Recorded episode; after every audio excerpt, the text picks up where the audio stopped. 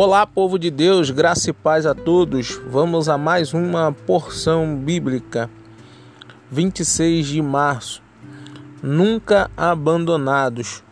Um famoso escritor russo disse: O grau de civilização de uma sociedade pode ser julgado entrando-se nas suas prisões.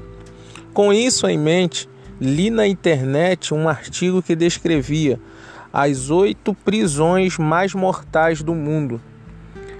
Em uma dessas prisões, todos os prisioneiros são mantidos em confinamento solitário. Espera-se que vivamos e nos identifiquemos em, relaciona em relacionamentos e comunidade, não em isolamento. É isto o que torna o confinamento solitário um castigo tão severo. Cristo sofreu a agonia do isolamento quando seu relacionamento eterno com o Pai foi rompido na cruz. Ouvimos isso em seu grito registrado em Mateus 27, versículo 46. Por volta da hora nona, clamou Jesus em alta voz, dizendo: Eli, Eli, lama sabatam, que quer dizer, Deus meu, Deus meu, por que me desamparaste?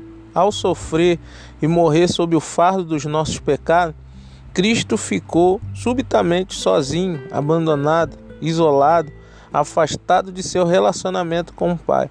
Contudo, o seu sofrimento em isolamento nos garantiu a promessa do Pai: De maneira alguma te deixarei, nunca jamais te abandonarei.